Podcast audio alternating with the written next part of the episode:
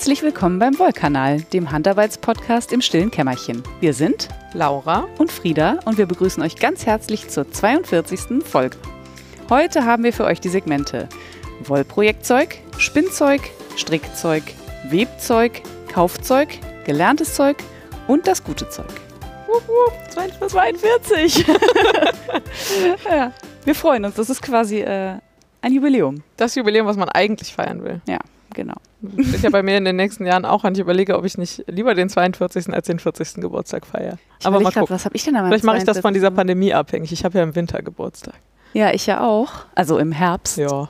Äh, ich glaube, das war auch so, dass ich den eigentlich feiern wollte und dann war aber, da war Pandemie, ne? Als ich 42 geworden bin. Das weiß ich ehrlich gesagt gerade nicht. Ich bin ja, jetzt doch, 43, ja. also müsste, mhm. ja, okay, dann äh, ja, wäre das so gewesen. Ähm, falls ihr euch jetzt fragt, was wir hier reden. ihr findet das raus. Ihr findet das entweder raus oder ihr schreibt uns, dann erzählen wir euch das vielleicht auch. Aber wahrscheinlich versteht ihr das. Bestimmt. Viele von euch. oh Gott, ich rede durch den Kopf und krank. Äh, sollen wir anfangen, Laura? Ja, fang doch mal an mit Wollprojektzeug. Das klingt ui, so nach dir. Ja, ja, da habt irgendwie immer nur ich was zu erzählen, aber ach, nicht stimmt gar nicht. Letztes Mal hast du Färben erzählt. Ja, vorletzten ja, Mal. Das wäre auch mein, äh, was vorletztes hm. Boah, ey, wirklich? Ja. Scheiße. Ähm, ja, okay. Und das ist auch mein Punkt 1. Ich habe die Wolle immer noch nicht, also die gefärbte Wolle immer noch nicht im Shop. Ich wüsste, ich, also ich würde gerne erklären, wieso. Ich weiß es aber selber nicht so genau. Ich, meine Behauptung ist, ich war so viel mit dem Verpacken und äh, so von Päckchen beschäftigt, dass ich nicht dazu gekommen bin, sinnvolle Fotos zu machen. Und ich will ja, dass man auf den Fotos auch erkennt, welche Farbe die Wolle hat und dass es nicht einfach irgendein Foto ist. Ja, aber also die, von denen ich weiß, dass sie darauf warten, haben alle Geduld signalisiert. Ja, das stimmt. Und ich freue mich ja, dass du es überhaupt machst. Also mir quasi die Gelegenheit bietest. Und insofern es ist nur blöd, also ich habe es ja schon vor zwei Folgen angekündigt, jetzt gibt es das immer noch nicht. Es ist mir schon etwas unangenehm. Es steht aber auf der Liste und gerade ist die Bestelldichte glücklicherweise, also okay, ich war gerade im Urlaub, jetzt habe ich ein bisschen was abzuarbeiten, aber die Bestelldichte ist nicht so hoch, dass ich jetzt gar keinen freien Abend mehr habe. Deswegen wird es irgendwann jetzt in naher Zukunft. Dann hoffen wir mal, dass die Schafe nicht so früh geschoren werden dieses oh, Jahr. hör mir auf, ey. Okay, ja, well. Das stimmt. Ist ja nur Mitte Mai. Wobei, das ist glücklicherweise ja, also da ist meine Arbeitszeit wirklich zeitlich begrenzt, weil das kann ich nur eine gewisse Anzahl an Stunden am Tag tun.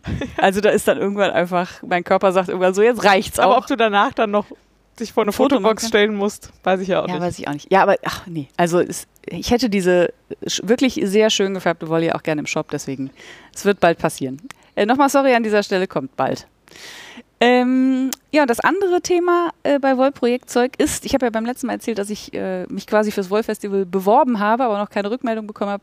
Die habe ich jetzt. Äh, ich werde da sein. Ich habe einen eigenen Stand auf dem Wollfestival und äh, kann es kaum glauben. Mega. Crazy. Ja, äh, see you there, hoffen wir. Mhm. Also äh, Laura wird mich freundlicherweise unterstützen, hat sie zumindest gesagt. Auf jeden Fall. Und deswegen könnt ihr uns da treffen.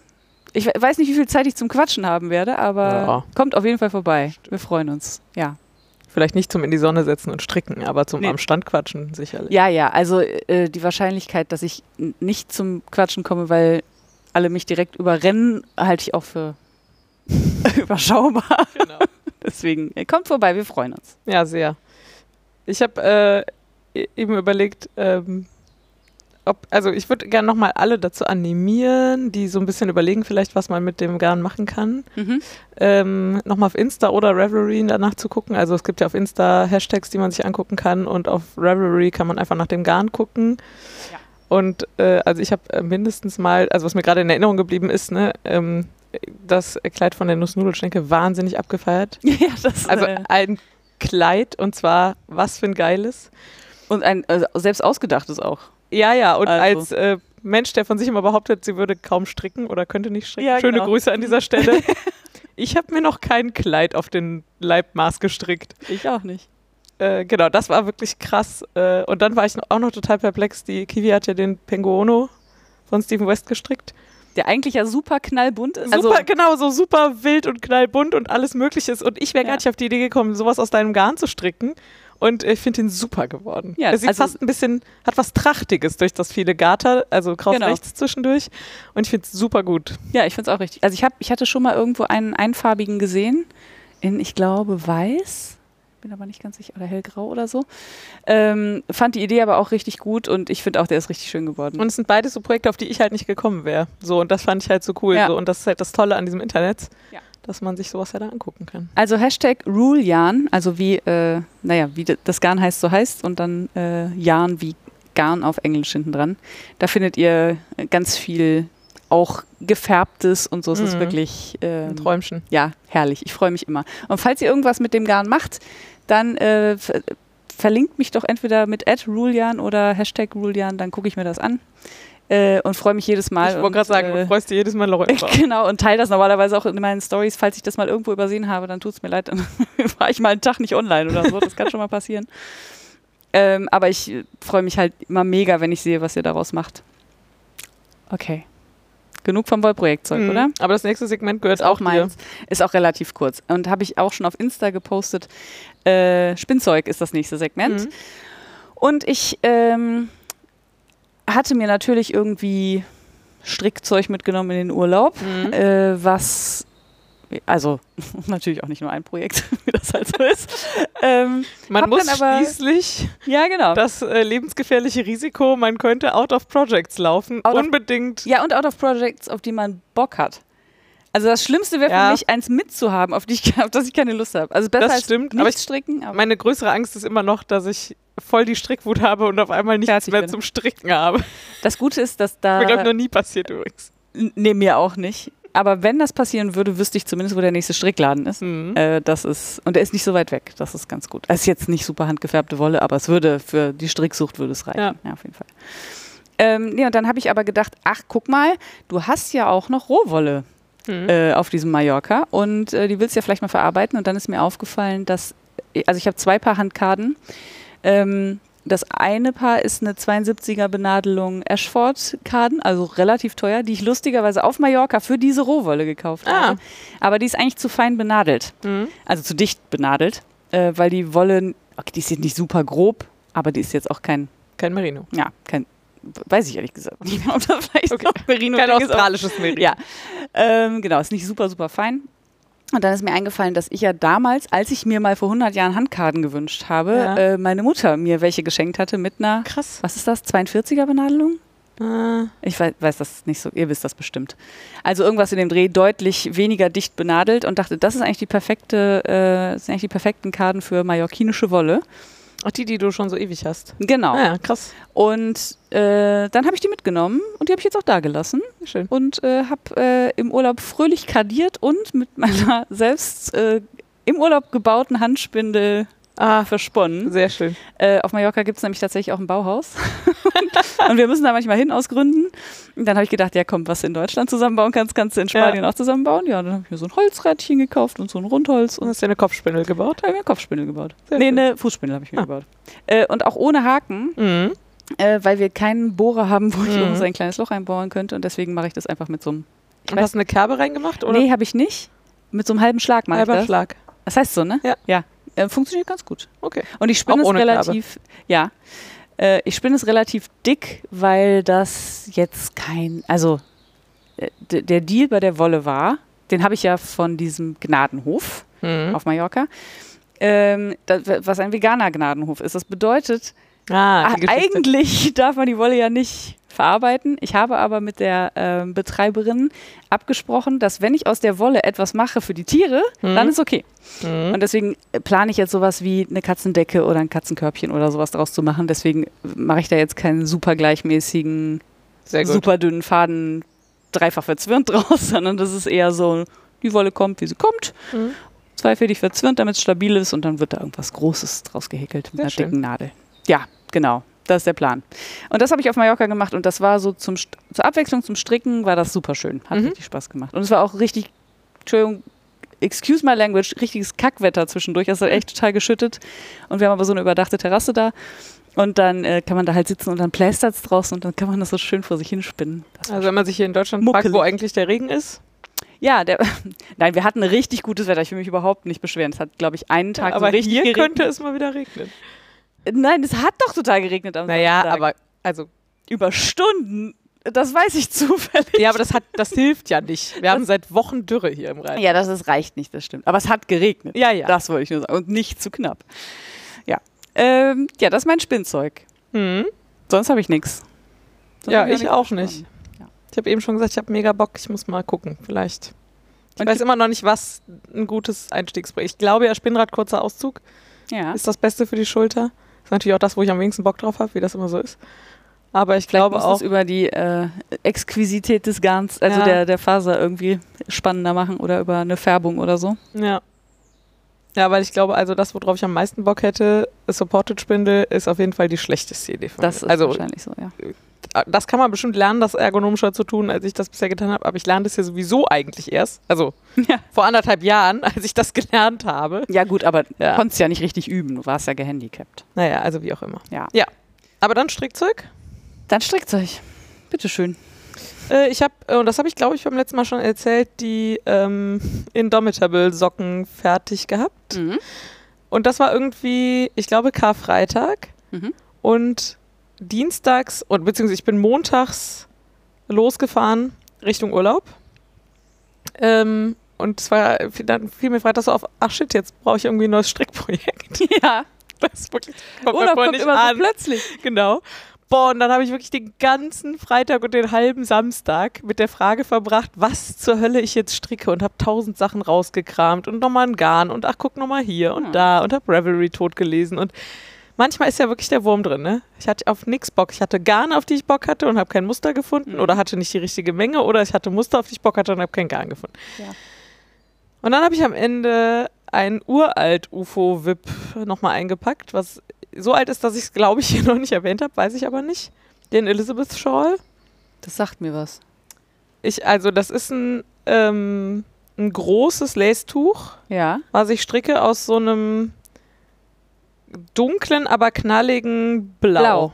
Ja, hast Genau. du erwähnt, auf jeden Fall. Von äh, Madeline Tosh, äh, die Prärie, P- Prärie, glaube ich, ist das. Also, ich weiß ehrlich gesagt nicht, wie man es ausspricht, aber Prairie. Barry. Ja. ähm, genau, das ist ein Single Lace Garn, was ich äh, vor vielen Jahren mal in London gekauft habe. Ich weiß nicht, so 2017 War das vielleicht? nicht das, als du mir was mitgebracht hast auch? Ja, genau. Von Loop? Ja, Ja, genau. Habe ich bei Loop in London gekauft und habe damals dieses Lace Garn, also Lace-Tuch angeschlagen und es ist fantastisch Hm. und es strickt sich schön, aber es ist natürlich auch super speziell. Es ist super dünnes Garn, man kommt super langsam voran, man muss dauernd zählen, die Rückreihen sind glatt links ähm, und ich kann das nicht gut in Gesellschaft machen. Ich habe wahnsinnig viele Maschenmarkierer, also es hat irgendwie, ich glaube, 20 Repeats auf jeder Seite inzwischen von der Mhm. Mittelmasche und ich habe hinter jedem Repeat einen Maschenmarker Besser ist das. damit das gut geht. Und meistens schaffe ich es auf dem Rückweg nochmal durchzuzählen, ob alles stimmt. Das geht dann ganz gut. Und so ein, zwei Reihen später nochmal einen Umschlag nachfuddeln, das geht irgendwie auch. Ja. Ähm, genau, aber also das ist halt nichts, was ich jetzt einfach fertig stricke. Nee. Aber das habe ich jedenfalls mitgenommen und habe ein paar Reihen daran gestrickt. Ist doch gut. Das war sehr schön. Arbeitest du eigentlich bei sowas mit Lifelines? Eigentlich immer. Und ich war ehrlich gesagt ein bisschen schockiert, dass da gar keine drin sind. und dann hatte ich aber auch kein passendes. Garn dabei. Äh, Okay. sondern nur relativ dicke Garne. Das hätte nicht sinnvoll funktioniert. Mhm. Ich werde, wenn ich das nächste Mal rauskrame, mal eine einziehen. Ja, vielleicht. Keine Ahnung, wenn das so kommt. Also, so Ja, ja, also ich hätte keine Fehlerpotenzial, Wenn mir da was runterfällt, Ja. hätte ich, glaube ich, keine Chance. dann lieber ein Fältchen einziehen. Ja, wa? ja. Mhm. Ja. Und du so? Ähm, ja, ich habe was fertiggestellt, wovon ich jetzt auch schon mehrfach erzählt habe. Und was ja so ein bisschen äh, stief, ich wollte gerade sagen stiefmütterlich, aber man sagt stiefkindlich, oder? Behandelt wurde. Nee, stiefmütterlich, sagt man, glaube ich. Stiefmütterlich behandelt. Ich bin irritiert. Okay, also was ich etwas Also vernachlässigt wie habe. eine Stiefmutter quasi. Also Ach so. Ah, es ist behandelt wie eine Stiefmutter ihre. klischeehafte Stiefmutter ihre Kinder behandelt. Gottes ja. Willen, ist vielleicht sowieso ein bescheuerter Ja, ist Ausdruck. vielleicht, genau. okay. Hab ich auch gerade gedacht. Also, das Strickprojekt, das ich etwas vernachlässigt habe aufgrund äh, eurer Bestellung, vielen Dank nochmal an dieser Stelle, nämlich diesen super knallbunten äh, Pulli für meine Freundin, Mhm. den Sweater Number One von My Favorite Things. Äh, der ist fertig. Ähm, er sitzt wirklich wie angegossen. Sie hat gequietscht vor Freude, war total glücklich und äh, war total froh, dass es morgens noch kalt ist, sodass sie den noch anziehen kann. Äh, er steht ihr auch super. Die ist auch so ein Typ, die so richtig Knallfarben auch gut tragen kann. Blond, blaue Augen, rosiger Tang, so. Ne? Ich habe den Pulli auch angezogen, weil wir so grundsätzlich ähnliche Statur haben, würde ich sagen. Aber mir ist er einfach maximal bescheuert. Das muss man ganz klar sagen, es sind nicht meine Farben. Ähm, aber sie war super happy und äh, wie gesagt, trägt ihn auch mit Begeisterung. Das Einzige, was mir ein bisschen, ach, misslungen ist ja ein großes Wort, ne? aber ähm, beim Bündchen, also ich habe die Bündchen alle mit ähm, Tubular Sewn Bind Off, oder wie Mhm. heißt das, äh, abgekettet oder Wir hatten abgenäht. das in der letzten Folge. Genau. Äh, Und an den Armen ist das auch super geworden und aber am Hüftbündchen ist es eigentlich ein bisschen zu eng. Also man kann so noch, man kann schon so noch die Finger reinstecken, Mhm. und, aber man merkt halt, da ist irgendwie, da müsste Ja. eigentlich ein bisschen mehr Luft sein. Und ich habe ihr gesagt, sie soll ihn mal tragen und wenn es sie nervt, dann mache ich das einfach neu. Und dann sagt sie, ja, ist das denn Arbeit? ja klar, ist das Arbeit. Ja, ja, Ich kann das jetzt nicht äh, weiter hexen, aber es ist sehr überschaubare Arbeit, Ja. das kann man schon nochmal machen. Ähm, so an einem Abend gemacht. ich habe ihr nur gesagt, sie muss mir nur versprechen, dass sie ihn nicht wäscht, bevor sie mir, Ja. also bevor ich das nochmal machen soll. Und äh, ja, aber grundsätzlich ist er fertig. Auf jeden Fall ist er tragbar. Ähm, alle Fäden sind vernäht und so. Ja. Äh, und sie war sehr happy. Sehr schön. Und so macht das ja auch Spaß. Hm. Willst du weiter oder soll ich? Äh, ja, ich habe äh, dann, nachdem ich ein paar Reihen an dem Elizabeth Shawl äh, gehäkelt, äh, gestrickt habe, äh, war ich in einem Wollladen in Nürnberg. Also ich war in Nürnberg, ich erzähle da auch gleich noch drüber. Äh, genau, war dann in einem Wollladen und habe da ein, und das funktioniert für mich normalerweise nie, ein, so ein Beispielpullover gesehen. Beispiel. Oder wie nennt man das? Ein Musterpullover? Ja, Ja, so- Modell. Ja. Es gibt auch so fertig gestrickte Pullover in Strickläden, Ja. damit man sehen kann, wie so Wie Wolle aussieht. so wird. Ja. Ja. Und da bin ich total dran hängen geblieben. Hm. Ähm, der ist aus einem Garn äh, von Rowan. Mhm. Rowan? Ich- Ja, I don't Row, ja. Äh, genau, das ist recycelte Jeans. Mhm. Also recycelte Jeanshosen. Ähm, und der war so in ganz vielen verschiedenen Farben und so in Blockstreifen. Mhm. Also so, weiß ich nicht, drei Zentimeter breite Streifen oder so. Ähm, und den fand ich super. Hm. Der war auch super. So super, dass ich mir einfach das Garn mitgenommen habe. Und dann war klar, ich habe aus Gründen auf jeden Fall Nadeln dabei für alle möglichen Maschenproben. Also so zwischen drei und viereinhalb hatte ich alles mit, Mhm. aber alles in der Jugendherberge. und es war klar, ich komme da erst abends wieder hin. Und dann bin ich, glaube ich, dreimal in Richtung von dem Laden und wieder zurück und wieder und nochmal und kaufe ich mir jetzt noch eine Nadel, um anschlagen zu können, eine Maschenprobe anschlagen zu können oder nicht. Das dann am Ende nicht gemacht und habe dann abends wie so ein Suchti äh, Ja, äh, so klingt beim. Abendprogramm noch eine Maschenprobe gestrickt. Ähm, und war dann sehr glücklich damit. Und äh, Es ist 3,75 geworden, richtig? ich habe sie am Ende mit 3,75 stricke ich jetzt, ja, genau. Und dann habe ich erstmal Revelry leer gesucht nach einem vergleichbaren Pulli. Hm. Der war gerade hochgestrickt, hatte unten so ein relativ breites 3-3er-Bündchen, Mhm. oben so einen angedeuteten Rollkragen, Mhm. also der nur so ein bisschen hoch geht, so ein paar Zentimeter. Und hatte so eingesetzte Ärmel. Und ich habe einfach kein Projekt gefunden. Also gar keins, was irgendwie funktioniert hätte, was so im Ansatz in die Richtung ging. Mhm. Und dann habe ich mich erinnert an ein Buch, was ich mir vor ein paar Jahren gekauft habe und bis heute nur durchgeblättert hatte. Nämlich The Ultimate Sweater Book von Amy Herzog. Herzog. Ach so, ja. Genau, ähm, wo sie im Prinzip beschreibt, so sehr systematisch, wie man verschiedene Pulloverkonstruktionen macht. Ich erinnere mich. Hast du, glaube ich, hier auch schon mal erwähnt. Kann sein. Ah, ist aber lange her. Wenn, dann ist es lange her, genau. Ähm, ja, und am Ende habe ich jetzt Maschenproben gestrickt und Maße genommen und stricke jetzt Freestyle ein Pullover nach diesem Schema. Also das, was deine Mutter immer macht? Ja, naja, also, nicht, nicht nach dem Nee. Schema, sondern aber einfach ja, so, ja. Ja. ja. beeindruckend. äh, ja, mal gucken. Ähm, genau, also sie äh, plädiert sehr für Vorderteil, Rückseite und die Ärmel einzeln stricken und zusammennähen. Mhm.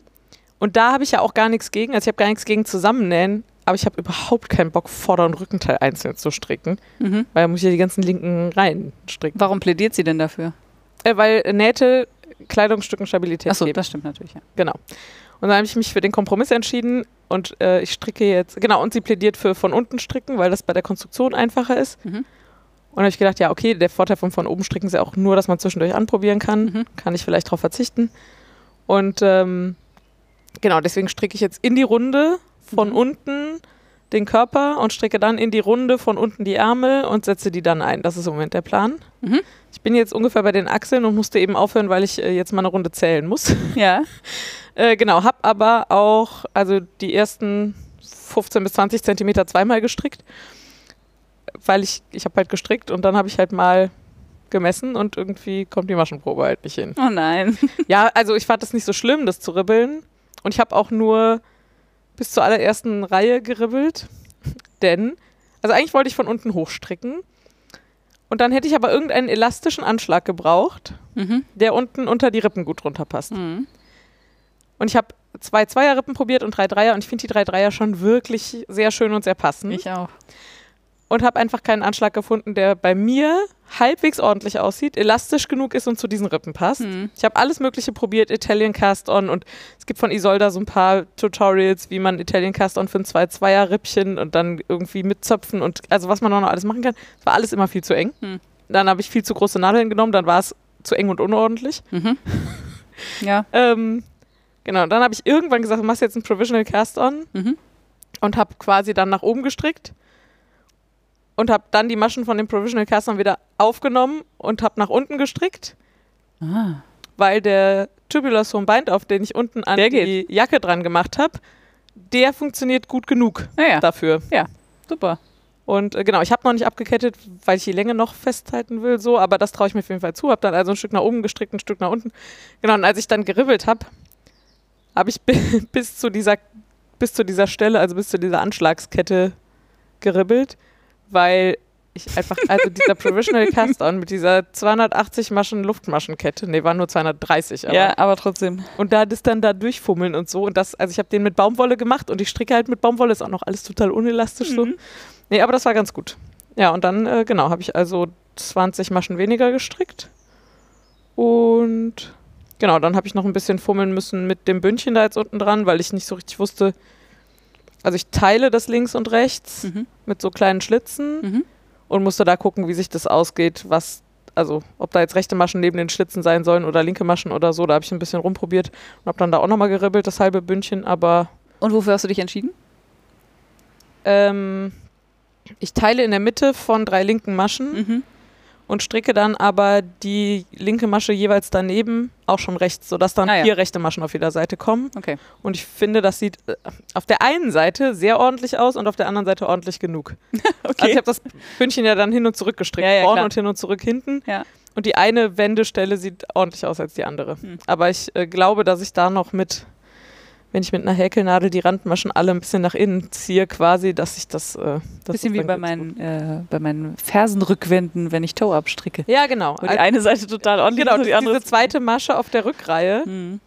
auf der einen Seite viel ordentlicher als auf der anderen. Das Problem gibt es viel im Internet, wird viel diskutiert, Ja. viele Gegenmittel. Ich habe noch keins gefunden, was für mich Ja, für funktioniert. mich auch nicht. Immer noch nicht. Aber naja. genau. Also außer akzeptieren natürlich. Genau, und ich habe es jetzt auch äh, so gelassen so und bin jetzt, ja, wie gesagt, unter den Ärmeln und habe jetzt also sowas wie, ich glaube, elf Streifen plus das Bündchen und bin bisher äh, sehr guter Dinge. Farben sind auf jeden Fall richtig geil. Ja, kannst du die beschreiben? Ja, sie sind auf jeden Fall so ähm, äh, abgetönt, würde ich jetzt sagen. Also Ja. es sind keine. Nicht so keine, richtig Pastell, ne? Ist irgendwie Nee. Eher gede gedeckt, sagt man, glaube ich, auf Deutsch. Aber nicht langweilig gedeckt. Also. sind schon am Ende immer noch irgendwie, ich würde den immer noch als bunt bezeichnen. Ja, ja, total. Also ich würde sagen, es ist so ein Lachs dabei, ähm, dann eine gräuliche Beere. Das hellblau würde ich schon als Pastell beschreiben. Ja. Olivgrün, Ein dunkles Jeansblau. ja.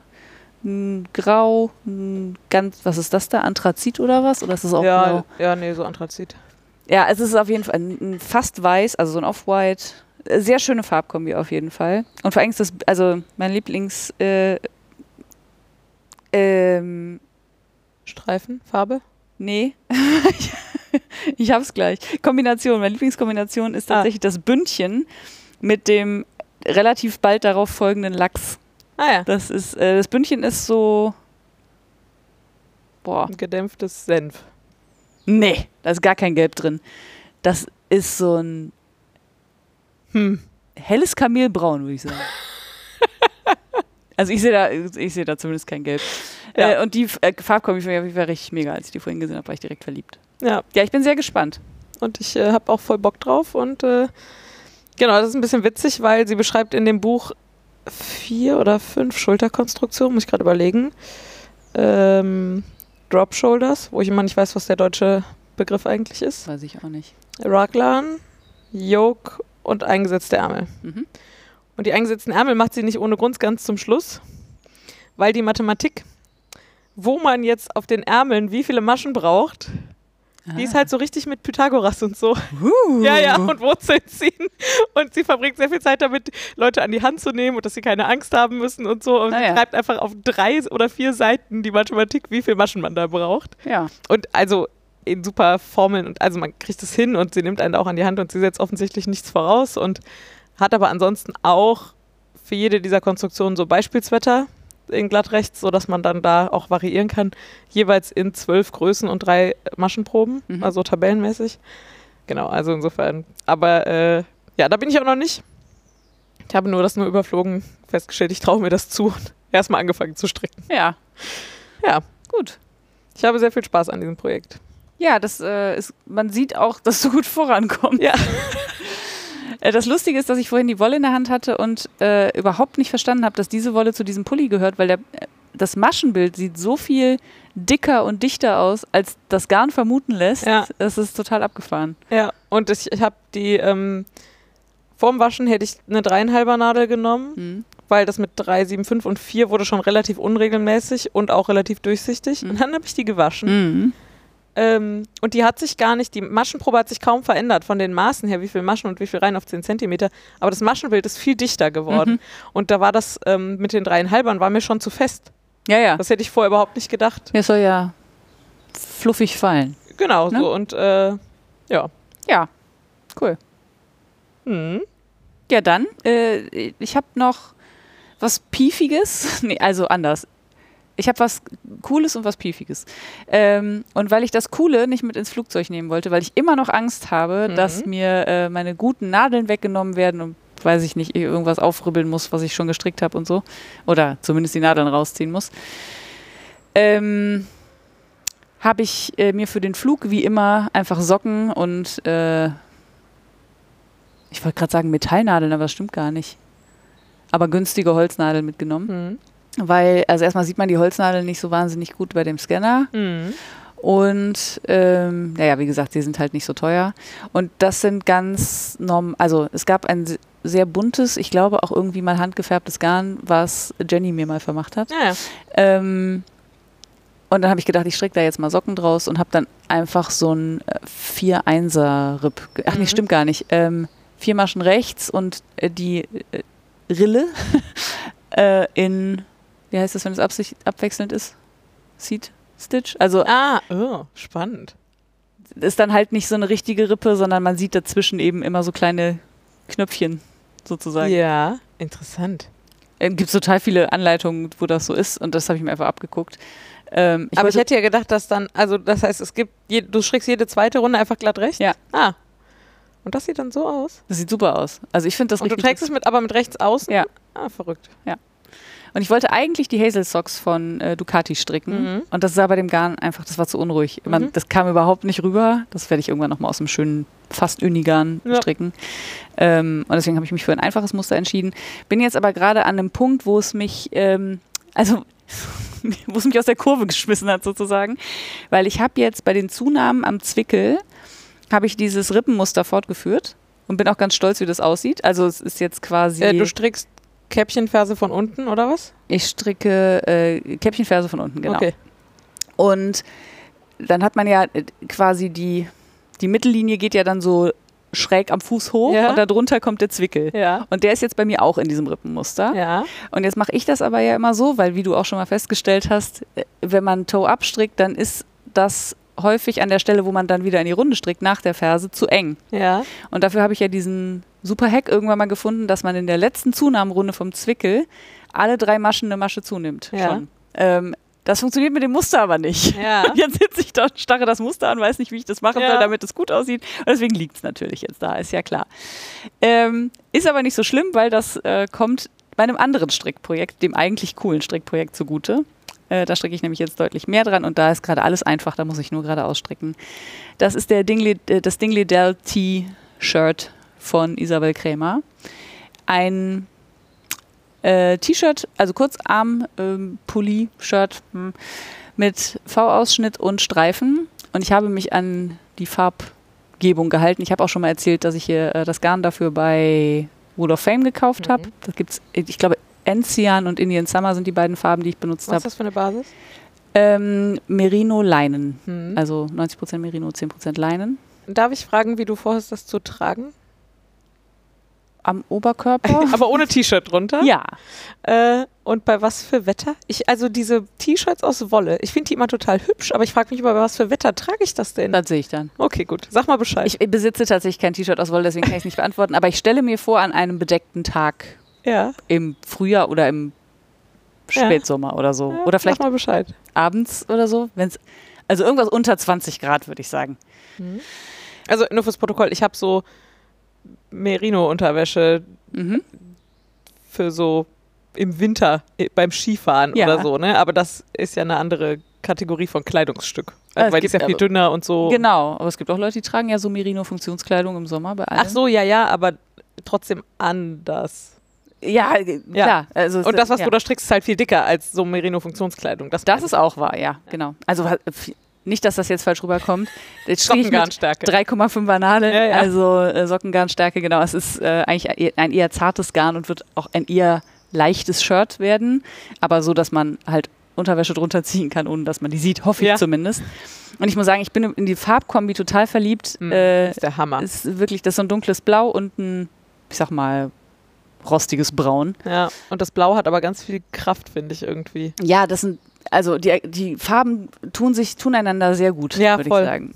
Ähm, und ich bin jetzt, also es wird von oben nach unten gestrickt und ich bin jetzt kurz vorm Bündchen unten und dann muss ich nur noch an die, also an die Ärmel, die sind eigentlich quasi schon fertig. Glaub, Nee, ein Stückchen muss ich noch stricken und dann muss da auch noch ein Bündchen dran, dann ist der fertig. Ach nee, und dann noch ein Hals, äh, Halsbündchen, also ein V-Ausschnittbündchen. Aber dann. Und ich äh, würde sagen, das wird bis zur nächsten Folge habe ich das bestimmt fertig, weil es echt Spaß macht, das zu stricken. Wolle zu verstricken ist auch ein Traum, ist ein Single Mhm. und es einfach es gleitet nur so Naja, durch. Super. ja auch ganz gut Gas. Also, Ja, aber es- weil es auch Spaß macht, das zu stricken, muss man sagen. Also das ist wirklich, äh, ist ein bisschen Kontrast zu meiner Wolle, aber es ist ja auch gerade mal ganz schön. Mhm. Ähm, sehr schön. das ist das. Kann ich empfehlen. Ja, dann, ja, dann haben wir noch Webzeug. Also Lange nicht gehabt. du hast Webzeug. Ich habe Webzeug. Äh, habe ich aber beim letzten Mal schon angekündigt. Da wollte ich, glaube ich, an dem Abend noch anschlagen quasi. Also äh, äh, anfangen, die Kette zu scheren. Genau, und dann habe ich mir das an dem Abend angeguckt. also, äh, kurze, kurze Einführung ins Thema.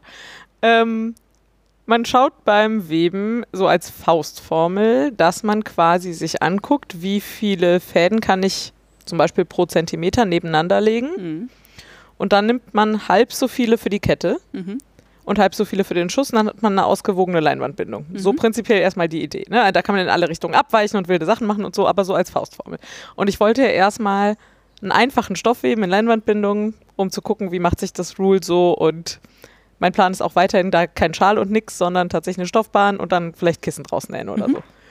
Ähm, genau, dann äh, war, das war schon vorher klar und hatte ich mir auch selber schon angeguckt, eigentlich will ich gern 20 Kettfäden pro 10 Zentimeter haben. Mhm. Und bei den Webrahmen, wie ich sie habe und viele andere auch, sind, gibt es halt so feste Webblätter. Mhm. Äh, Und die geben halt einfach mit so einem Kunststoffraster vor, wo man Fäden hinmachen kann. Mhm. Bei einem Webstuhl kann man das viel flexibler gestalten in der Regel und es gibt auch ein paar Webrahmen, die das können, aber bei denen ist, bei diesen ist das so. Also brauche ich eigentlich ein, so ein Webblatt mit 20 Löchern pro 10 Zentimeter. Hatte ich aber nicht. Ja. Und dann war auf Reverie schon mal überlegt worden, ob man nicht einen 40-Zehner nehmen kann und nur jedes zweite Loch benutzen. Mhm. Und da war so ein bisschen die Überlegung, ob die Löcher breit genug sind, weil das Garn wird natürlich auch dicker und die Löcher schmal, also das Garn ist dick, die Löcher werden schmaler natürlich Mhm. auch.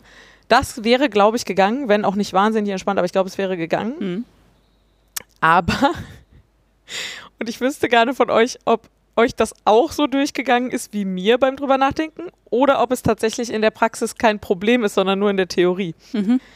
Weil was ich, also man hat halt bei diesen Webblättern immer einen Schlitz, in dem sich das ähm, Garn von oben bis unten frei bewegen kann und dann ein Loch und dann ein Schlitz und dann ein Loch.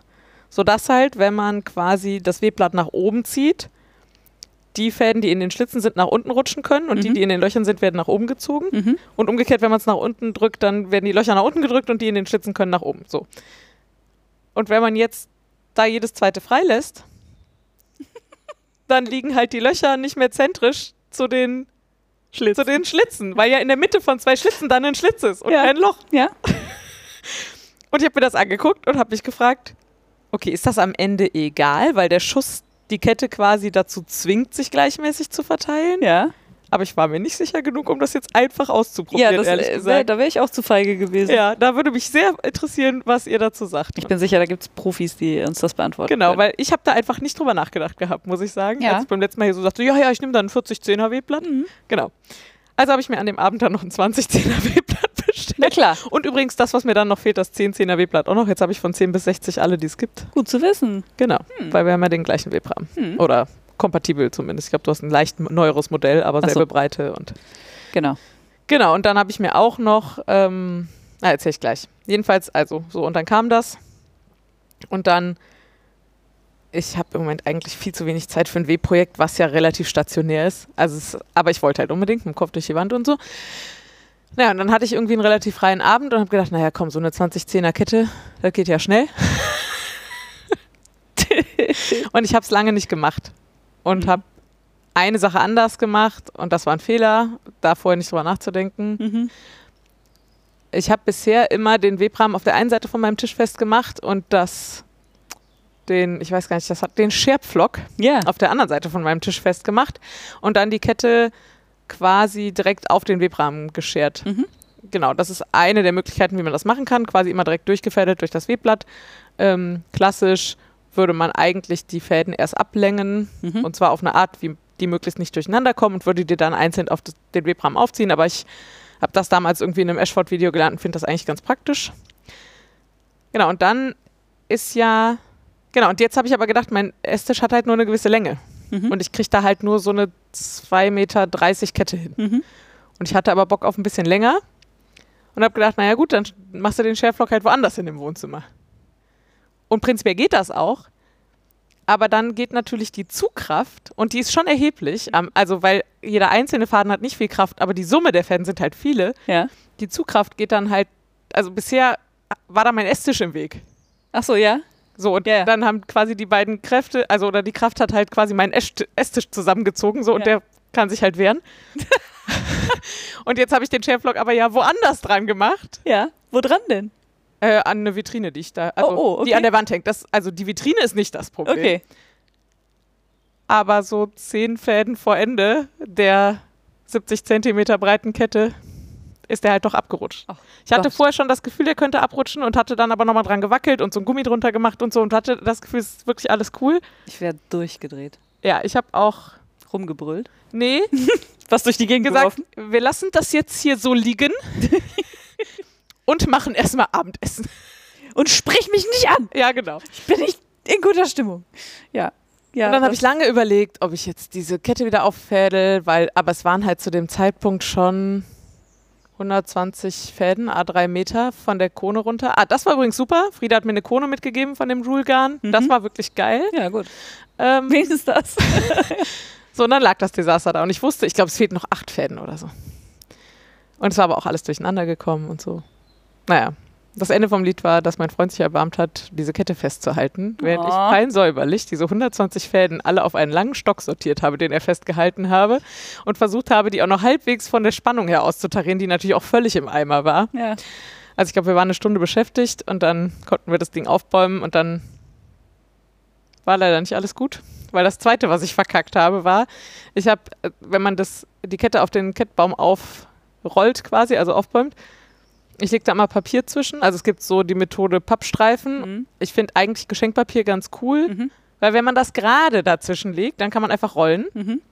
Und an dem Tag war es aber irgendwie nicht gerade. Und ich war aber mit den Nerven schon so am Ende, dass ich da nicht genug Rücksicht drauf genommen habe.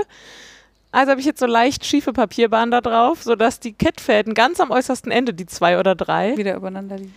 immer von dieser von diesem Papier runterrutschen und viel, viel, viel zu lose sind, sodass ich jetzt also die immer extra noch unterfütter. Und ich habe zwischendurch mehrfach überlegt, ob ich das jetzt abbreche, aber ich hatte einfach keinen Bock. Und im Zweifel will ich ja eh was draus nähen, also sind die zwei äußersten Kettfäden Nicht so einfach super relevant. nicht so super relevant. Als Schal würde ich es nicht machen, aber so für einen Stoff, eine Stoffbahn habe ich gedacht, okay, so be it jetzt. Genau, und dann habe ich jetzt auch schon relativ viel gewebt, dafür, dass ich kaum zu Hause war. Und äh, die Ela, die äh, Hörerin von uns, die, schöne Grüße an dieser Stelle, das Single-Garn schon äh, versponnen hatte, hatte Frieda, glaube ich, geschrieben. Äh, verwebt, genau. Ist ein bisschen wie Kartoffelsackweben.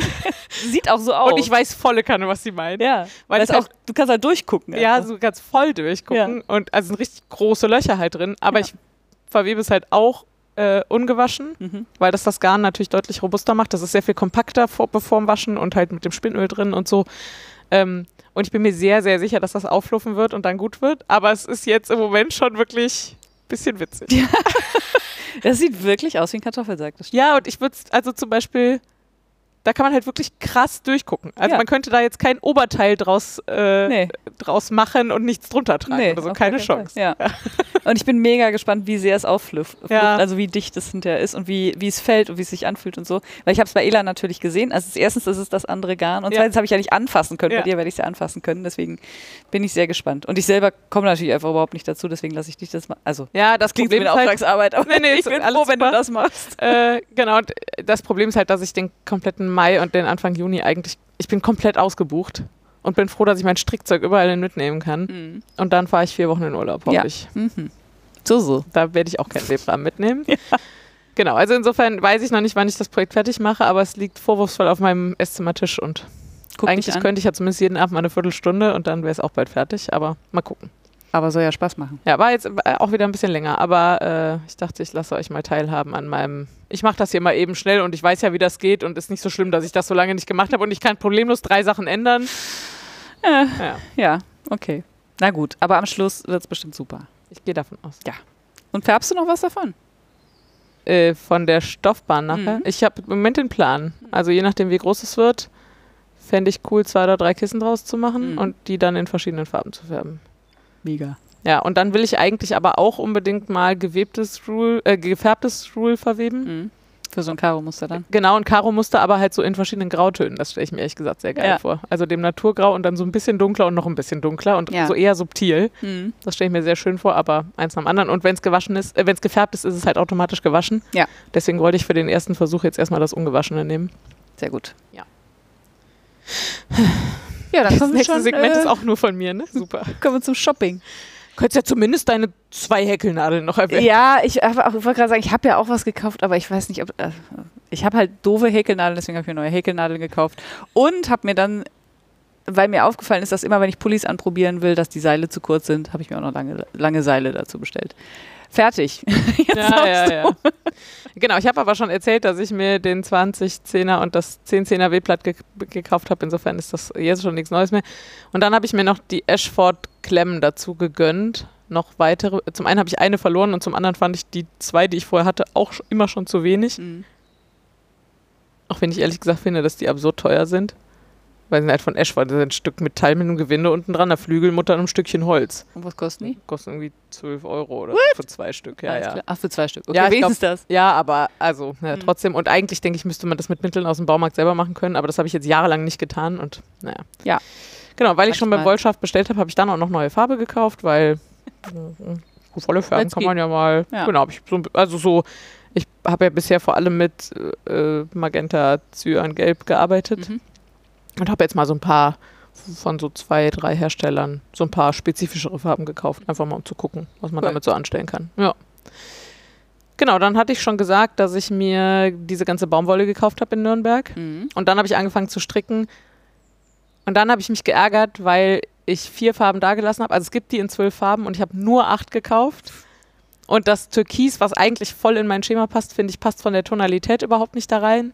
Aber die drei anderen ähm, finde ich ehrlich gesagt alle total, also dieses etwas dunklere Rot Mhm. und ein helles Grau und ein etwas dunkleres Grau, also die fand ich alle noch so super, dass ich ähm, die noch bestellt habe online. Hast du eigentlich einen äh, Algorithmus für diese Farben? Nö.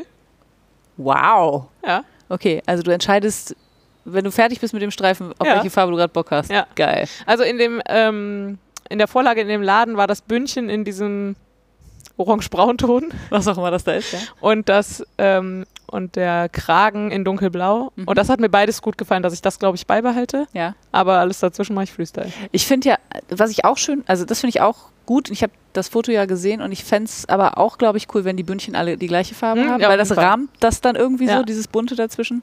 Aber ich lass mich überraschen, was da, Ja. was da kommt. Genau, also da habe ich noch von nachbestellt, was jetzt heißt, dass ich in Summe auf jeden Fall deutlich zu viel Garn habe. Muss ich halt noch was Zweites draus. Zu viel Garn.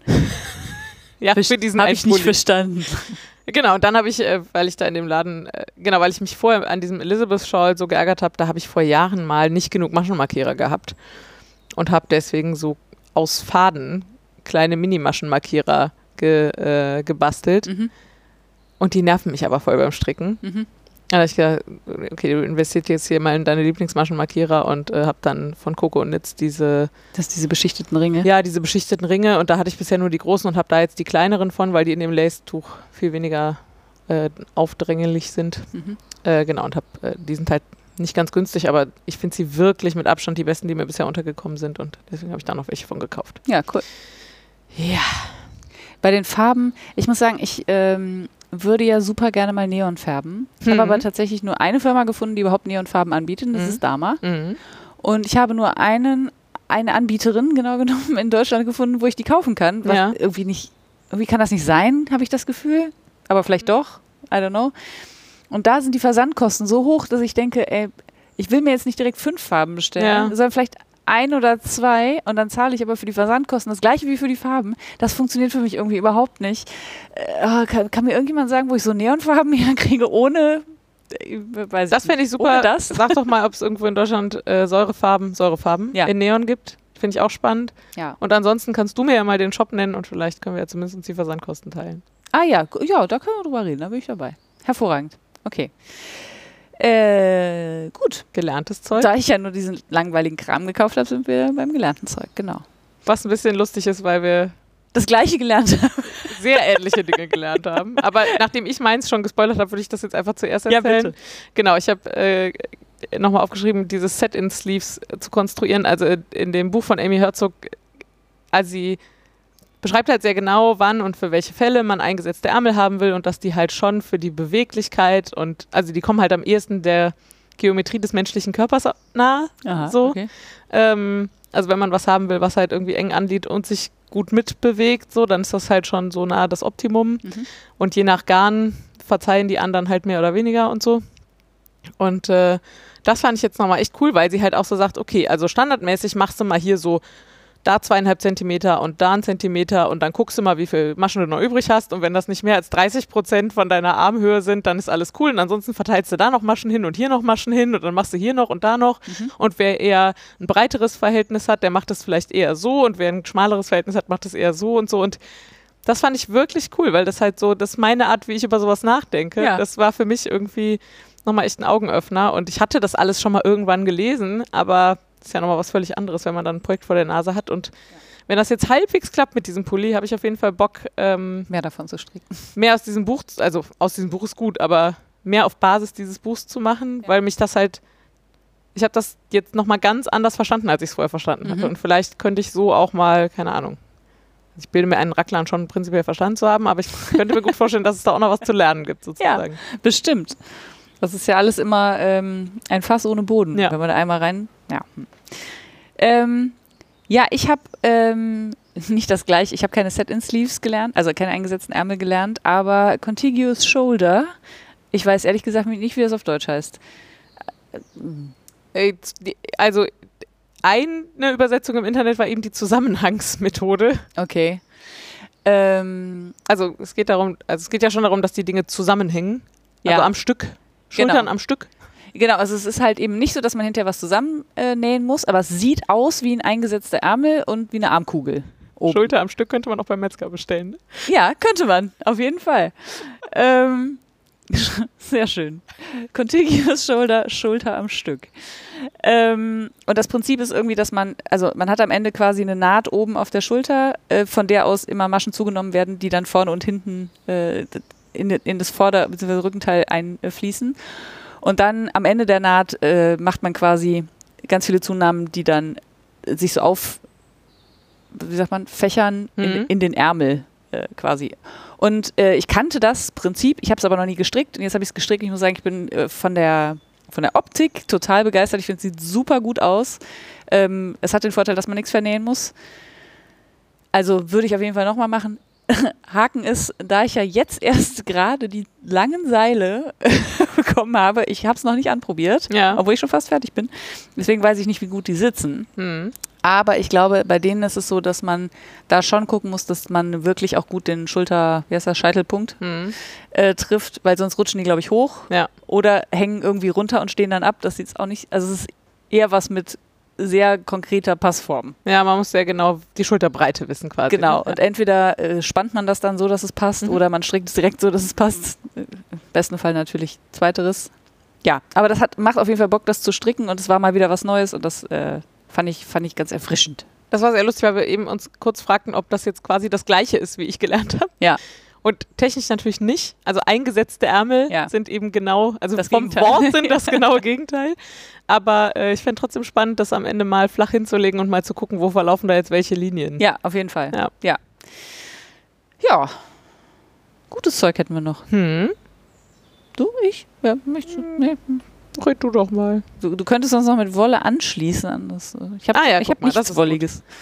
Ich habe ja erzählt, dass ich in Nürnberg war und war da, also ich in der Regel, wenn ich verreise und ein bisschen Zeit habe, gerade in Städten, suche ich mir irgendwelche Wollläden raus und steuere die an. Gar nicht, weil ich unbedingt jeden Wollladen der Welt gesehen haben muss, sondern weil die oft halt in irgendwelchen Wohngebieten sind oder in irgendwelchen anderen und vielleicht nicht unbedingt da, wo die touristischen Highlights Mhm. sind und man dadurch ganz oft nochmal so einen Spaziergang durch die Stadt, wie die Leute, wie die Leute sie erleben, die da wohnen. Ja.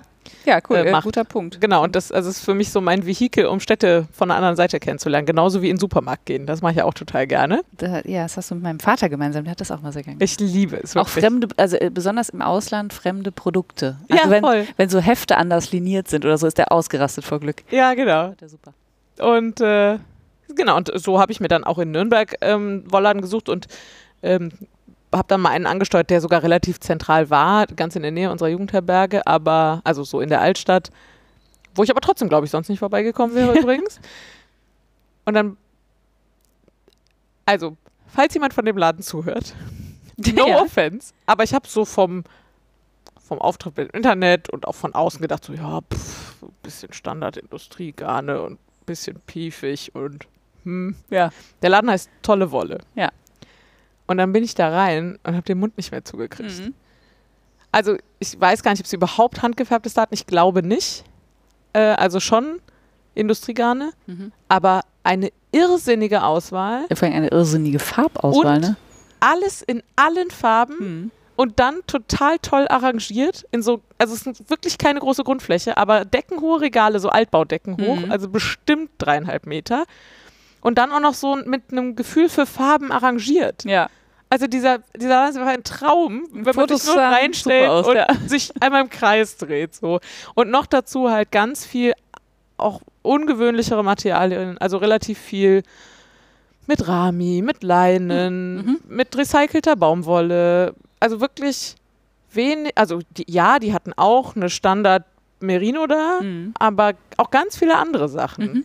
Ähm, von Noro ein Garn, was ich noch nie vorher irgendwie in der Hand hatte, so, Mhm. ein, so einen fetten Tweet, wo ich am liebsten direkt zugeschlagen und Der war dann aber so teuer, dass ich dachte, nicht ohne Projekt, Laura. Ja, das ist echt. Und ähm, ich finde die auch immer super schön und denke dann auch mal so, oh, pff.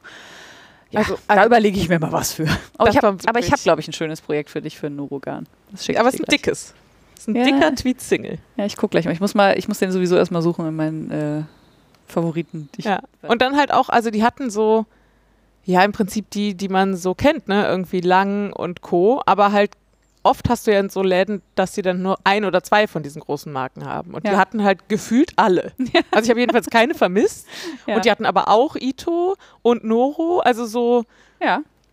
das war, und genau, eine irre, Schoppel-Zauberball-Auswahl, wie ich sie auch noch nicht gesehen hatte vorher. So. Okay.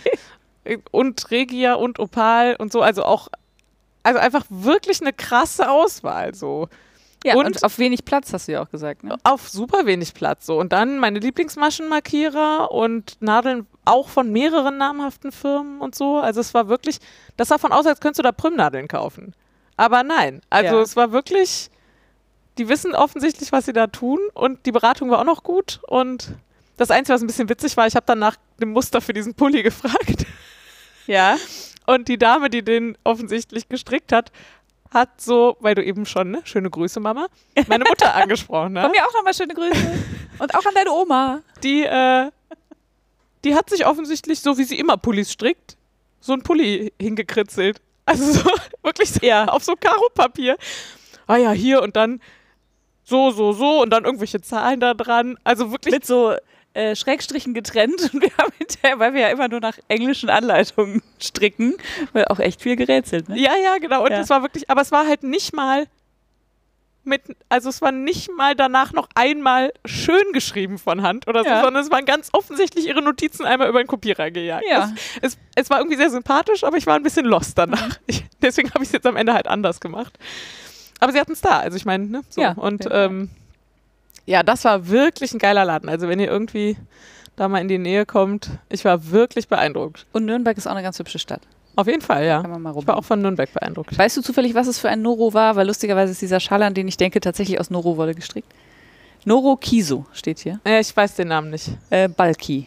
Aber wenn du äh, den nächsten Punkt erzählst, dann äh, kram ich das Foto raus. Dann sage ich dir noch, wie er heißt, dann kannst du mal gucken. Mhm. Se- Self-Fringing Shawl. Also einer, der sich selbst ähm, Franzt. franzt. Selbst Genau. franzender Schal. Der hat nämlich am Schluss, äh, also ich habe mir mal angeguckt, wie die Konstruktion ist. Äh, am Schluss lässt man quasi Maschen fallen und aus dem Garn, was man dann hat, äh, dreht sich automatisch, also weil man dann ja lockeres, also lose rumhängendes, Ja. eine lose rumhängende Schlaufe hat, dreht die sich miteinander ein und dann hat man automatisch einen Fringe, also eine, okay. eine Franse. Ich zeig dir, wie es aussieht. Das muss dann aber schon aus einem Single-Garn sein, quasi, oder? ja, so sieht's aus. Wir verlinken euch das. Das ist ja abgefahren. Finde ich auch. Äh, wie gesagt, wir verlinken euch das, dann könnt ihr auch was aus Noro Ah, super. Auf dem. Foto, was ich äh, von dem Garn gemacht habe, von dem ich eben geredet Ist der habe, Name nicht drauf? Ist der Name nur in Japanisch. Die kommen aus Japan, oder? Also jedenfalls in einer Schrift, die ich nicht lesen kann. Super. Könnte aber ansonsten schon hinkommen. Wir finden das mal raus. Ja, sieht ziemlich danach aus, finde Ja, ich. Okay, witzig. sehr geil. Gutes Foto auch, Laura, danke. ja. Ich mach mal ein Foto. ja, vor allen Dingen kannst du das ja nicht mal abkopieren und irgendwie durch Google Translate jagen. Schwierig. Aber umgekehrt. Und dann könntest du die Zeichen vergleichen. Ich glaube, es ist Ja. einfacher, Fotos von Strängen zu vergleichen, ehrlich gesagt.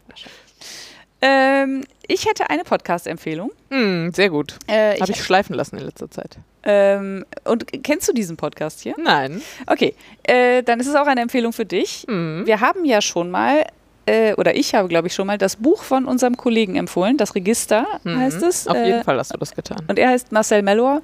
Und Marcel äh, schreibt auch einen der, wie ich finde, besten Newsletter überhaupt. Deswegen, also einer der wenigen Newsletter, die ich abonniert habe und auch lese und immer super spannend und interessant finde. Und diesen Newsletter gibt es jetzt quasi auch als Podcast.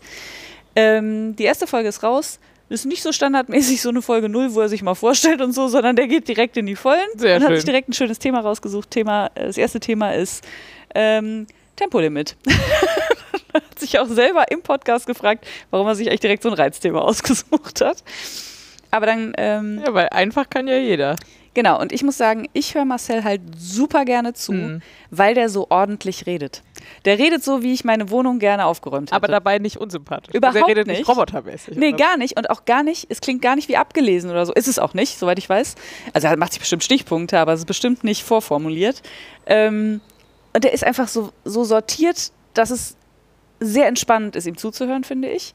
Ähm, und dann ist es auch noch super interessant und lehrreich. Also ich habe total viel gelernt. Äh, auch über das Tempolimit, aber auch über andere Dinge. Ähm, und es war, ich hatte so eine Situation im Urlaub, wo ich, äh, meine Schwiegermutter war ja mit im Urlaub. Wir saßen auf der Terrasse. Ich strickte, sie äh, spielte, ich sag jetzt mal Candy Crush, aber irgendwas auf ihrem Tablet.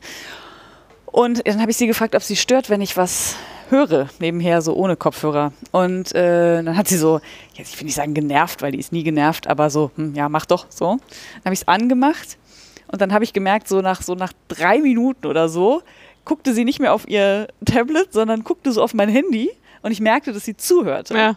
Und irgendwann hat sie das Tablet ausgemacht, zur Seite gelegt, sich so über den Tisch gelehnt, so Richtung Handy und hat wirklich total gebannt, den ganzen Podcast durch zugehört. Und 20 Minuten die erste Folge habe ich gerade Ja, gesehen. ja, ne? genau so ungefähr. Und ähm, war total begeistert und meinte, also sehr, also wirklich sehr guter Podcast. Und sie hat keine, also Ja. sie hat jetzt keinen Vergleich, aber sie war offensichtlich direkt gefesselt.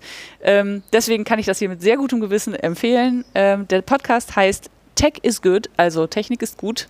Und das ist, beschreibt auch sein Mindset. dazu. Ja, ich finde das so, also Marcel schreibt auch immer wieder wirklich tolle Twitter-Threads. Ja.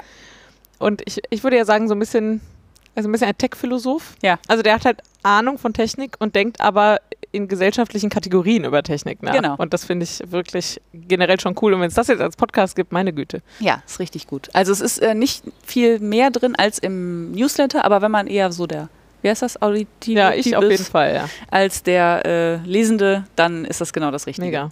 Und er hat schon gesagt, nächste Folge ist eine Dreiviertelstunde. Ich habe gesagt, ich habe nur einen Kritikpunkt, ist zu kurz. ähm, ja, also ähm, uneingeschränkte Empfehlung. Tech is good von Marcel. Melor. Ähm, ich mache mal meinen zweiten Punkt. Mhm. Ich war ja in Nürnberg und ich habe mich gefragt, ob ich schon mal erzählt habe, was ich da gemacht habe, beziehungsweise wie ich die letzten zwei Jahre mich quasi darauf vorbereitet habe, dahin zu fahren, ohne es zu wissen. Ich glaube, ich habe das hier noch nicht erzählt. Nee, ich, also kommt mir jetzt nicht bekannt vor. Okay, dann hole ich ein bisschen aus, Ja. äh, weil was erstmal komisch klingt, ist, was ich da gemacht habe. Ich war mit Freunden da und wir haben uns mit dem Nationalsozialismus beschäftigt.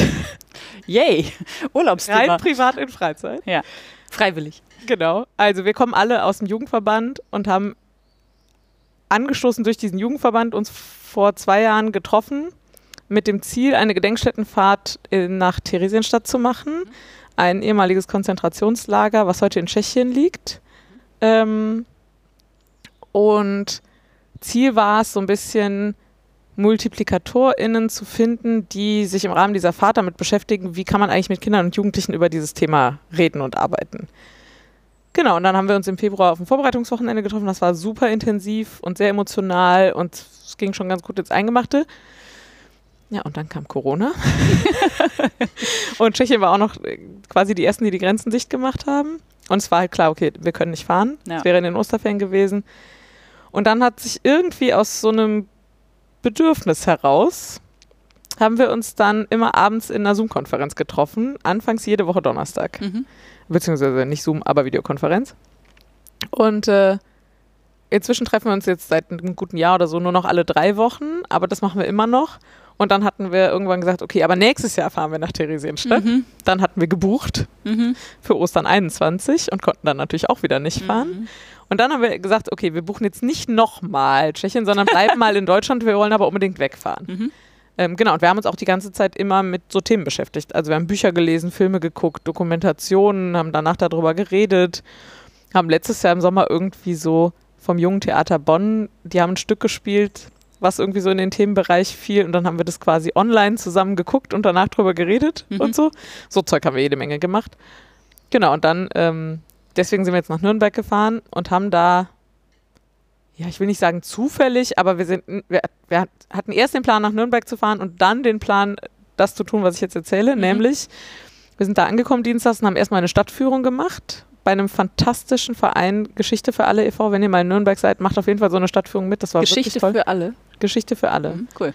Und genau, irgendwie Guter sehr. Name schon. Ja, auf jeden Fall. Ähm, die waren super. Und da ging es aber spezifisch um Nürnberg in der NS-Zeit. Und dann haben wir uns mittwochs Fahrräder ausgeliehen und haben uns das Reichsparteitagsgelände angeguckt, was ein Riesenareal ist, und sind dann da mit den Rädern rumgefahren und haben uns so auf eigene Faust damit auseinandergesetzt. Ähm, Donnerstag sind wir nach Dachau gefahren, in die Gedenkstätte vom ehemaligen Konzentrationslager Dachau. Ähm, also haben quasi uns mit den Parteitagen beschäftigt vor dem Krieg, so, also mit diesem irrsinnigen Spektakel, Mhm. muss man ja einfach so sagen. Haben uns dann äh, mit dem äh, mit Konzentrationslagern beschäftigt an dem Donnerstag und Freitag waren wir dann in dem Museum zu den Nürnberger Prozessen, die ja danach stattgefunden haben und die irgendwie das Völkerrecht mitbegründet haben, nach dem wir heute leben, handeln, wie auch immer. Und das war irgendwie so ein krasser Spannungsbogen. Mhm. Also wir haben das schon absichtlich dann so in diese Woche sortiert, aber ich hätte nie erwartet, wie sehr mich, also ich war schon zweimal in Gedenkstätten und wusste, dass mich das emotional relativ mitnimmt. Das war aber beides zur Schulzeit so und das war jetzt als erwachsene Frau schon nochmal ganz anders. Mhm. Ähm, aber ich hätte nie erwartet, wie sehr mich das emotional abfedert, da freitags mir noch diese Prozesse anzugucken Mhm. und sich quasi anzugucken, wie ging man dann irgendwie oder hat man versucht, da zivilisatorisch mit umzugehen. So. Ja. Die eben nicht alle an die Wand zu stellen, sondern irgendwie Prozesse durchzuführen. Mhm. Und das war wirklich, das hat mir wirklich gut getan. Das war wirklich krass. So. Und insgesamt war es aber natürlich eine super harte und anstrengende Woche. Ja, glaube ich. Aber es war auch cool, weil halt, also wann findet man denn schon, wir waren neun Leute Mhm. und wann findet man denn schon mal so einen Freundeskreis, der dann Bock hat, sowas miteinander zu machen? So. Also irgendwie. Ja, voll. Und also ich meine, gerade wie du sagst, ne, wenn das so emotional mitnehmend ist, dann will man ja auch jemanden haben, mit dem man drüber reden kann. Voll. Und vielleicht ja auch nicht immer nur eine Person, weil vielleicht nimmt die Person das dann auch so sehr mit, dass sie vielleicht gar nicht drüber reden will Ja. oder kann. Also es ist, glaube ich, gut, das in so einer Gruppe zu haben. Und äh, ja, es klingt super. Also Ja, das war jedenfalls, deswegen wollte ich das hier mal erzählen, weil das auf jeden Fall gutes Zeug ist und weil es aber auf den ersten Blick nicht unbedingt wie gutes Zeug klingt. das stimmt. ja, das stimmt. Wir haben uns Ich habe mir eine Woche Urlaub genommen und und mich bisschen mit, mit der Nazis NS-Zeit beschäftigt. ja, sehr schön. Ja. Hm, Okay. Ähm, ich hätte als zweites hier was drin, was eigentlich habe ich grob schon mal, also nee, habe ich, hab ich auch schon mal erzählt, aber in einem anderen Kontext. Ähm, ich habe ja vor, äh, nee, letztes Jahr, ziemlich Mhm. genau um diese äh, Urz Jahreszeit, Das ist ja um diese Uhrzeit. habe ich ja äh, ausgemistet nach Marie Kondo ähm, und habe jetzt auf Mallorca festgestellt, dass wenn ich Zeit habe, also sprich nicht noch einen Job, wo ich jeden Tag schon irgendwie alles von mir reingebe ähm, und noch einen Freund, also doch, den hatte ich auch mit im Urlaub, aber so, wenn ich keine Verpflichtungen habe, dass ich wirklich eine intrinsische Motivation habe, Dinge auszumisten, Mhm. solange ich weiß, was ich mit dem ausgemisteten Zeug mache. Mhm. Und das ist bei kaputten Sachen total einfach, die schmeiße ich weg. Aber bei Sachen, die nicht kaputt sind, nicht. Und auf Mallorca ist es tatsächlich so, dass es da so eine ähm, Spendenannahmestelle gibt. Die nehmen, ich schwöre, alles. Also von Deko über, was man nie loskriegt, Bettwäsche, Handtücher, Tischdecken, Mhm. äh, also den ganzen Textilkram, Gläser kriegst du auch in Deutschland kannst du völlig vergessen, Ja. habe ich das Gefühl. Und die nehmen alles und freuen sich auch über alles. Und das ist das absolute Glück für mich, weil ich Mhm. mache bei uns die Schränke leer. Es ist alles nicht mehr so vollgestopft, alles ist luftig. Man kommt überall ran, man muss nicht, weiß ich nicht, wenn man einen Topf rauszieht, zieht man aus Versehen fünf andere mit raus. Super geil. Ich habe so den Putzschrank aufgeräumt. Ich habe das ganze Kabuff ausgeräumt, also die Garage in Anführungsstrichen. Es gibt ist keine Garage, sondern da stehen halt, weiß nicht, die Räder von meinem Bruder und seinem Mann drin. Und da steht meine Wolle natürlich drin und tonnenweise zum Beispiel verrostete Sonnenschirme für den Strand. ja, und die kann man, halt- okay, die habe ich entsorgt, die habe ich nicht gespendet. Ja, Aber dieser ganze Krempel und das einfach mal loszuwerden, war so befreiend. Und sehr ich, schön. ich räume ja, also ich, ich habe so ein Selbstbild von mir, dass ich nicht gerne aufräume.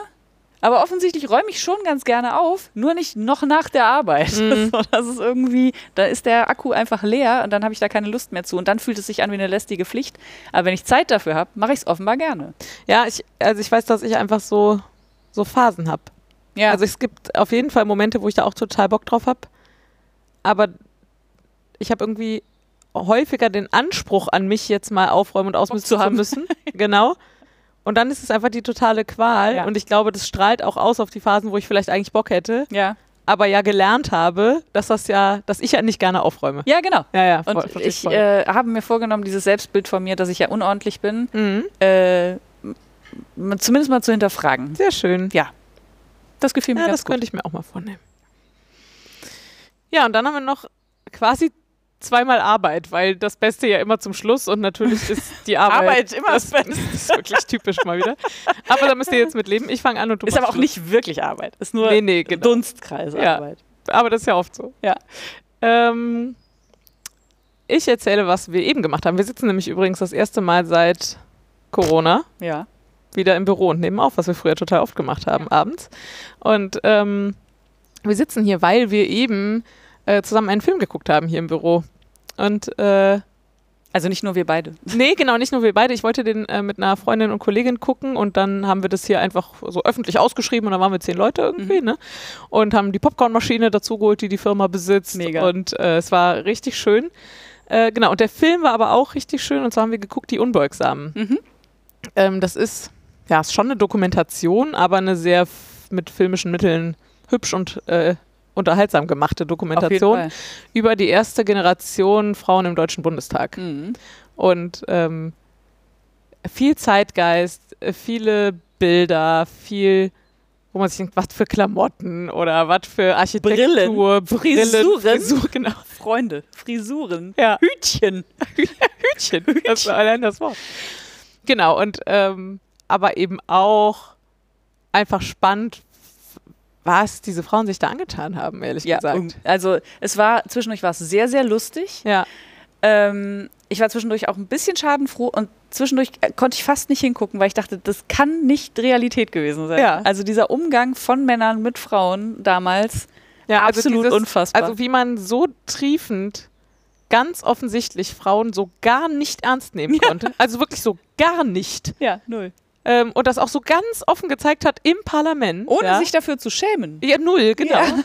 Es war offensichtlich war der Tenor, man muss die Frau, die da vorne steht, auslachen und zwar lauthals und mit Schenkelklopfer und mit auf den Tisch klopfen und mit Randale machen. Mit Schenkelklopfer vor allem. Und- ja. Also zwischendurch wirklich sehr krass und aber einfach wirklich toll gemacht. Also es ist kein Film, der jetzt wahnsinnig betroffen macht oder so. Nee, gar nicht. Ähm, klärt ein bisschen auf und äh, zeigt tolle Frauen und ähm, ist genau sehr, sehr unterhaltsam gemacht. Würde ich sehr empfehlen. Äh, kriegt man so, also ich habe ihn jetzt bei Apple gekauft, kann man sicherlich auch bei anderen Anbietern.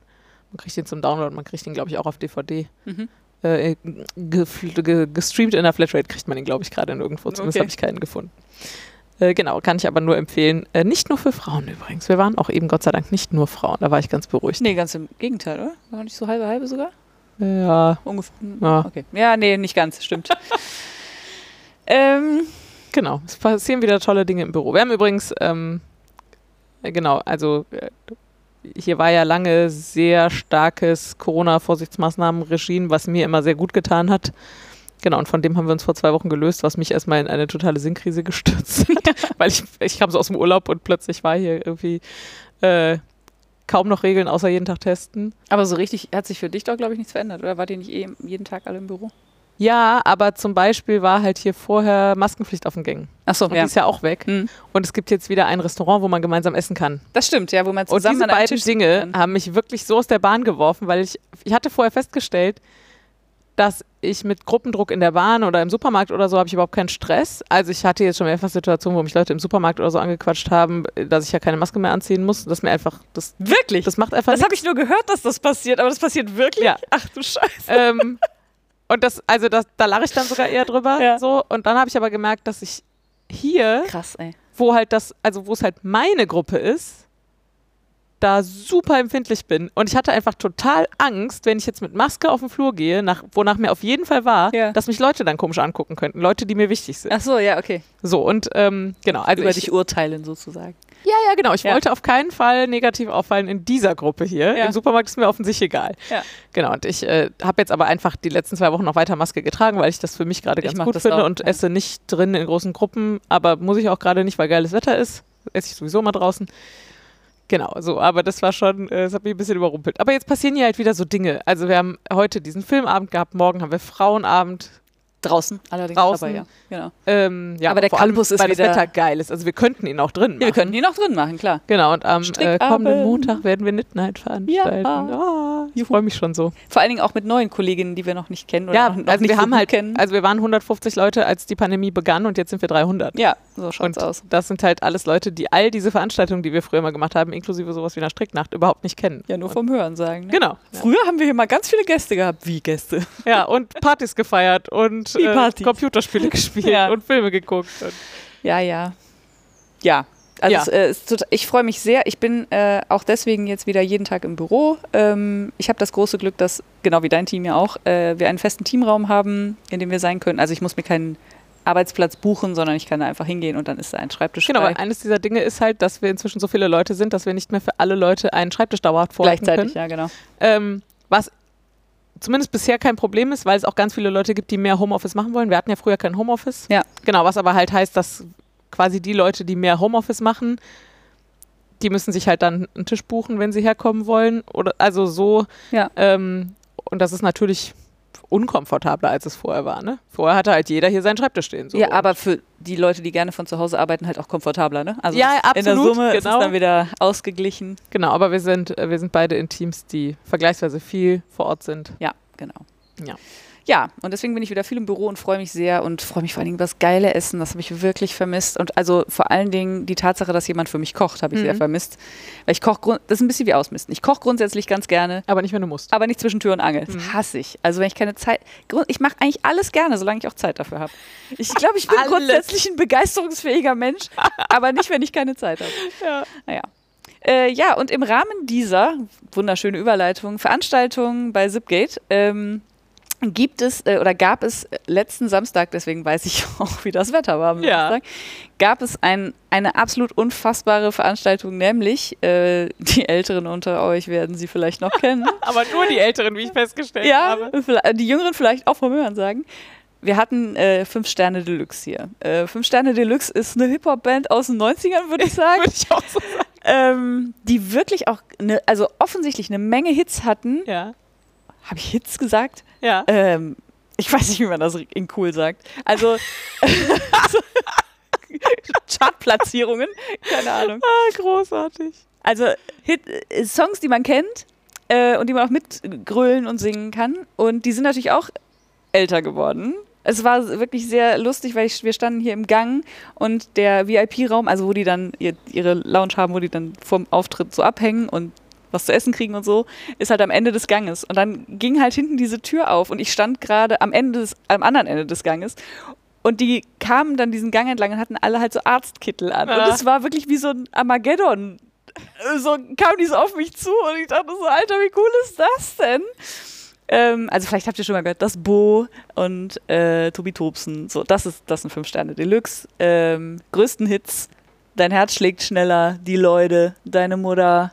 Was gibt's noch? Türlich, Türlich ist von das Bo ist nicht wirklich von fünf Sterne Ja. Deluxe, aber haben sie natürlich auch gespielt. Was aber eigentlich an dem Konzert das Abgefahrenste war, es hat hinten bei uns auf dem Parkplatz stattgefunden. Die haben eine richtig fette Festivalbühne aufgebaut mit, also wirklich mit allem Schnick und Schnack. Das war jetzt nicht einfach ein, so ein kleines Podest oder so, es war wirklich eine richtige Das war Bühne. eine krasse Bühne, ja. Äh, und das war die, also äh, für Leute, die aus der Gegend kommen, ihr kennt vielleicht das Open Source Festival, das war äh, die Soundanlage vom Open Source Festival. krass. das heißt, wir haben die komplette Nachbarschaft auch mitbeschallt. Das war, glaube ich, so nicht geplant und es Ja. fanden auch nicht alle Nachbarn so super cool. Aber es war von vornherein abgesprochen, also spätestens um 10 ist Schluss und ich glaube, es war sogar um halb 10 Schluss, weil die um halb 8 schon angefangen haben. Deswegen war es, glaube ich, alles im Rahmen. Aber wir standen da um 7, um halb 8 sollte es losgehen. Also ich habe Fotos gesehen, wo alle so nett beisammen standen und Bier tranken und sich auf das Konzert freuten. Ja, Und genau. alles war ganz normal. Schönes Wetter, Frühling. Und dann sind wir alle, also dann kamen die halt und sagten, auch so im Vorbeigehen, sagten die aus, wenn Sie uns bitte folgen möchten.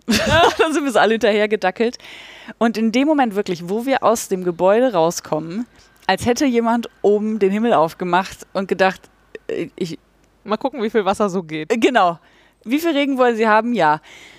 Wirklich diese, ihr kennt das, diese dicken Tropfen, wenn ihr einen Schirm aufhabt, wo es so laut ist, dass ihr euch nicht mehr unterhalten könnt, weil die Tropfen so dick sind. So hat es geregnet. Und zwar nicht fünf Minuten so ein Schauer, sondern von da an eigentlich das komplette Konzert durch. Und das war nicht überdacht. Und das ist halt hinten so ein Schotterplatz. Ne? Das heißt, innerhalb von kürzester Zeit war so ein See mitten auf diesem Schotterplatz. Und die Leute drängten sich, wir haben da so diese, diese Cubes, also diese Container, in denen Mhm. wir arbeiten, drängten sich in diesen Container. Klingt komisch, ne? Ja, Es sind sehr stylische genau. Meetingräume auf Containerbasis. Genau, und alle haben sich da drin so zusammengedrängt, weil sie, also ich nicht, aber ähm, weil sie dachten, das hört bestimmt gleich auf zu Ah. regnen. Und als sie dann alle verstanden haben, es hört nicht auf zu regnen. Also entweder gehen wir jetzt zur Bühne und feiern mit, oder wir gehen nach Hause, oder wir verpassen halt das Konzert, äh, haben sich dann doch die meisten entschieden, da rauszukommen und mitzufeiern. Und es war wirklich so, dass wir alle hinterher, also alle, die da mitgefeiert haben, es war wirklich auch komplett voll, es waren Ja. 800 Leute da, ähm, bis auf die Unterwäsche nass waren. Also Auch Wasser, die mit Regenjacke und auch die mit Schirm. all, auch die mit diesen äh, Plastikcapes, es war, du konntest diesen Regen, der war nicht abzuhalten. Meine Kollegin hat es einfach mit Humor genommen und hat, glaube ich, nach dem ersten Song schon alles ausgezogen, was sie hatte, bis auf ein T-Shirt und ihre Hose. Und hat einfach dann im Regen da abgetanzt, Ja. um sich warm zu halten. Ähm, und ich bin halt, also ich war wirklich, meine Unterwäsche war jetzt nicht feucht, es war nass. Es war Ja. wirklich alles nass. Äh, kam, nach, also kam dann nach zwei Stunden glücklich durchgetanzt nach Hause. Du hast ja dann auch so ein Bonding-Moment, ne? Du guckst dann irgendwie deine Kollegen über Ja, den ja. Platz hinweg an, zuckst mit den Schultern, lachst dich kaputt, weil das so eine absurde Situation ist. Und die haben halt auch wirklich die Hütte total abgerissen, sodass man es gut vergessen konnte, dass man gerade wirklich komplett nass ist. Unser Chef war auch da, der war auch komplett nass. Also der Regen macht auch vor Chefs nicht halt.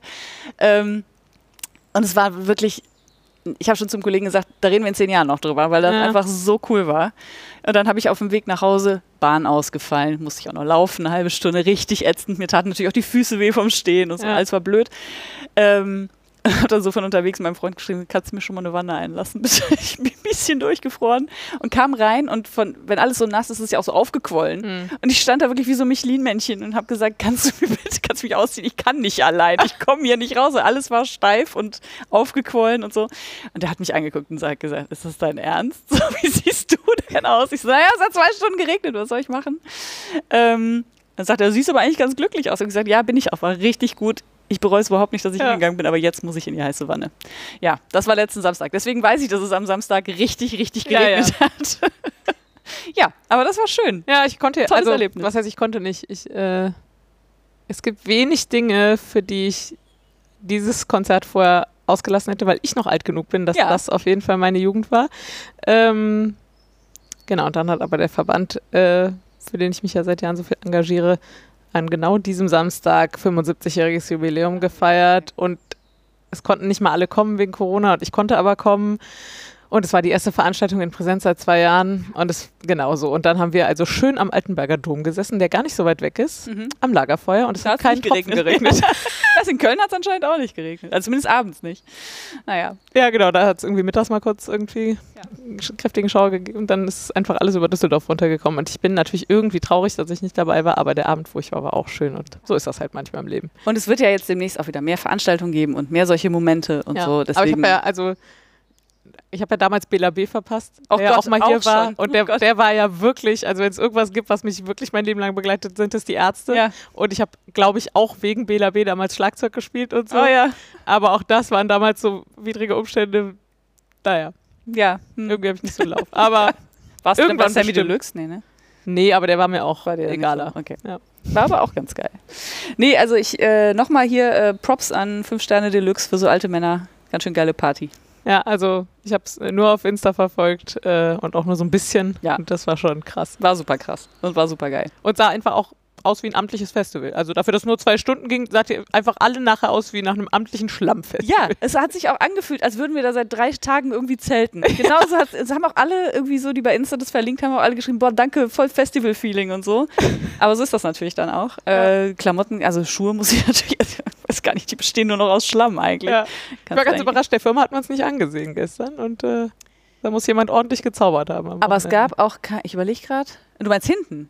Achso, Auf Parkplatz oder in der nur Firma? hinten rum durch. Nee, wir sind durchgegangen, aber Ah. du konntest nur, äh, also es war abgesperrt, es war nur der Durchgang Ja, ja, gut, quasi. aber der- oh ja, ja, den, ja. so war das. ja, sehr schön. Ja, Besser jetzt wird's sind wir nicht, aber Frieda. durch. Was? Ich sag, besser wird's nicht, Frieda. Nee, besser wird's nicht. Das war super. So, dann können wir hier äh, äh, zumachen. Hm? Ähm, dann mache ich das wohl mal. Äh, und sag euch, wo ihr uns findet. Nämlich zum Beispiel in der Podcasting auf Deutsch Gruppe auf Revelry. Ihr findet uns auch unter www.wollkanal.de und auf iTunes. Wir sind als @wollkanal auf Twitter und auch auf Instagram. Und ihr findet die Laura Als Filane auf Ravelry und als Laura Geisen auf Twitter. und mich als Craftraum auf Revelry und Instagram und auch als Rulian auf Instagram. Und wir hoffen sehr, dass wir Ende Mai, Anfang Juni noch eine Folge für euch aufnehmen können. Aber wir können es nicht versprechen. Genau. Könnte auch sein, wir hören uns erst im Sommer wieder. Weil Laura vier Wochen Urlaub machen muss. Unter anderem. Und einfach wirklich absurd doppelt, doppelt, dreifach ausgebucht ist. Ja, und ich weiß natürlich nicht, wann die Schuhe ansteht und, und so. dann ist im Zweifel auch erstmal Ja. dicht. Genau. Äh, also, wir hoffen, wir sehen uns, äh, hören uns bald wieder, aber wir vielleicht auch. Vielleicht Nicht versprechen ganz wir so gerade weit. lieber nichts. Genau. äh, ja, dann macht es gut und äh, bis zur nächsten Folge. Genau. Bis dann. Tschüss. Tschüss.